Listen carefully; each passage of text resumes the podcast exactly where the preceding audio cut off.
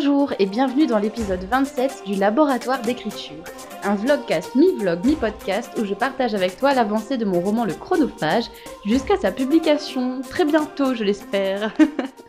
Alors, hier je te laissais en te disant que j'allais sans doute finir le premier jet du roman et aujourd'hui il est presque 18h au moment où je t'enregistre ce vlogcast. J'ai vraiment pas pu enregistrer avant. et je suis désolée, donc cet épisode sortira plus tard que d'habitude. Est-ce que, est-ce que j'ai terminé mon premier jet ta, ta, ta, ta, Suspense, suspense. Alors sache que, je vais faire durer un petit peu le suspense, j'ai écrit 3000 mots aujourd'hui, donc j'ai dépassé le cap des 60 000 mots, j'en suis même à 61 000 mots dans mon manuscrit, et j'ai presque terminé. presque, presque, pourquoi? Parce que j'ai terminé le dernier chapitre, mais mais je vais écrire un épilogue. Donc, il me reste l'épilogue à écrire.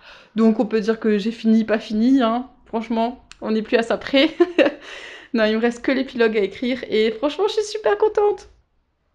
Aujourd'hui, j'ai écrit donc toute la matinée de 6h30 à presque. J'ai fait une pause à midi pour manger, j'ai écrit jusqu'à 13h, 14h. Ouais, tout ça pour écrire 3000 mots. Parce que c'était les 3000 derniers mots, donc ça m'a pris pas mal de temps je suis assez contente de ce que j'ai écrit. J'avais pas internet, donc j'étais super concentrée, totalement focus quoi. Donc ça, c'est vraiment vraiment chouette. Je t'ai déjà parlé des bienfaits de la détox d'internet. Il faut que je pense à mettre le lien en barre d'infos euh, de l'épisode qui parle de ça. Mais c'est vraiment chouette parce que je pouvais pas aller sur Instagram, je pouvais, je pouvais pas aller sur YouTube. Bref, j'étais vraiment concentrée sur mon manuscrit et ça, ça me fait énormément de bien. Je voulais aussi te parler d'un autre truc qui s'est passé hier. Et c'est qu'on m'a demandé de quoi parler mon roman? Alors je sais pas si t'as déjà entendu cette fameuse phrase, tu sais, quand tu sors en société, que tu sors de ta tanière et que tu rencontres des gens, et que tout d'un coup, on te demande ouais alors qu'est-ce que tu fais en ce moment? Et que toi tu réponds bah euh, j'écris un livre! Et que la personne te demande mais du coup il parle de quoi ton livre? Euh, et là c'est un gros blanc. Et tu te dis bon je réponds quoi à cette question?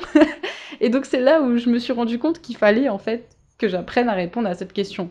Et je sais pas si toi, tu as déjà une réponse toute faite, si toi, tu as déjà construit ta réponse par rapport à ça. Qu'est-ce que tu réponds d'ailleurs? Dis-moi dans les, dans, bah, dans les commentaires sur Instagram. Euh, dis-moi ce que tu réponds en fait tout simplement à cette phrase. Ça m'intéresse énormément parce que franchement, moi je me suis retrouvée bête et je me suis dit euh, comment je réponds à cette question?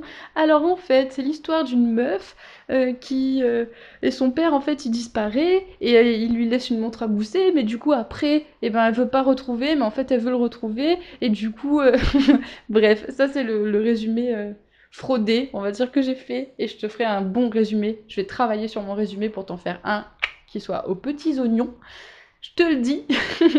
et une fois que je l'aurai, bah, je, te donnerai aussi des conseils pour euh, présenter ton manuscrit et pour répondre à cette question. Eh ben, il parle de quoi ton roman? Ça parle de quoi ton roman?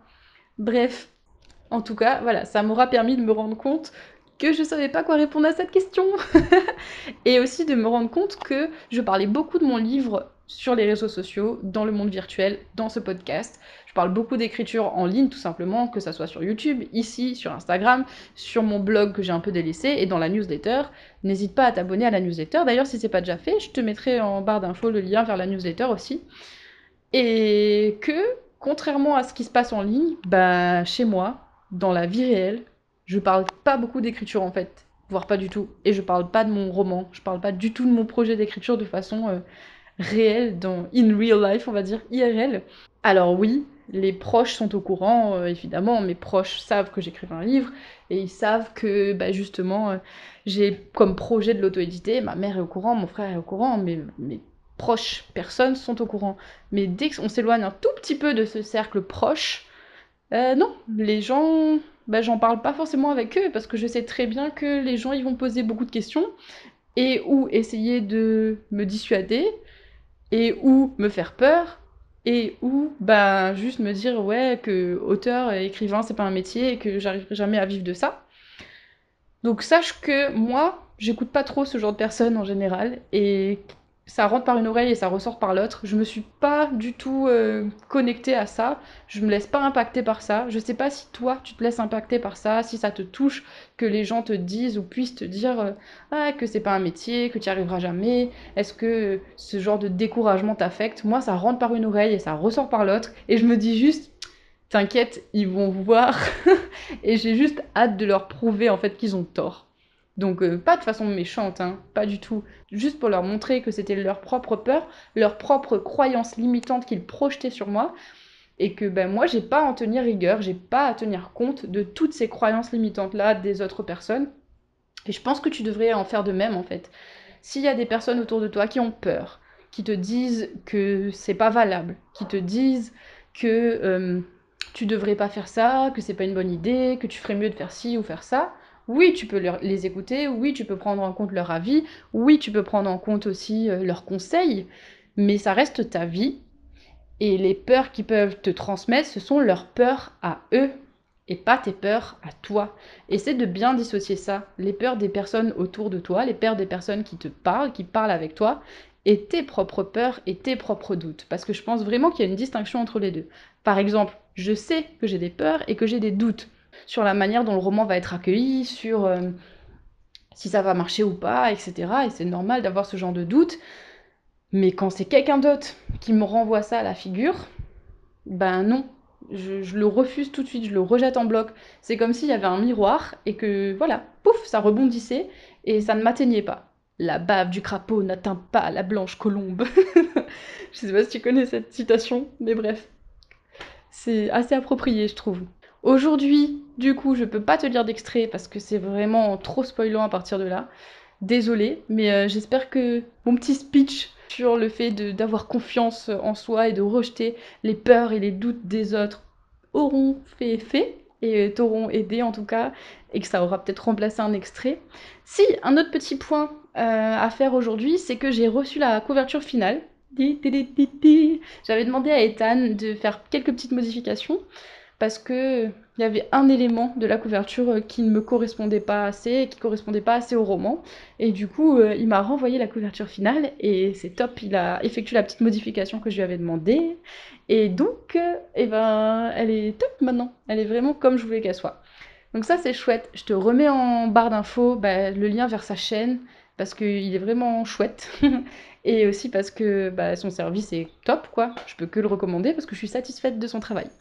Donc n'hésite pas à aller voir ça. Je te mettrai aussi en barre d'infos évidemment euh, son site, le site où il, fait, il réalise les couvertures de romans, si toi aussi tu as besoin de réaliser une couverture de roman. Voilà, j'espère que toi tu as passé une bonne journée, que tu as bien écrit. Si c'est pas le cas et que tu commences ta journée d'écriture, tu peux le faire. Go girl, go boy. Pourquoi je parle en anglais? Bref, vas-y, fonce, écris et si tu te sens pas motivé aujourd'hui pour X, Y raison, bah écoute-toi. Si tu as besoin d'un coup de pied au cul, voici le coup de pied au cul dont tu as besoin. et si au contraire tu te sens euh, boosté à fond, alors vas-y, n'hésite pas, profite de ces moments de flow et profite d'être connecté à ton histoire pour écrire un maximum. Bref, je te laisse, je vais finir mon épilogue soit ce soir, mais plus probablement demain matin à la première heure, parce qu'on le sait tous et toutes maintenant que bah, j'écris vachement mieux le matin quand il est 5h du mat. On va pas se leurrer. Donc, je te tiendrai au courant. Tu m'entendras sans doute demain matin à 5h du mat, un peu hystérique parce que j'aurai terminé mon épilogue.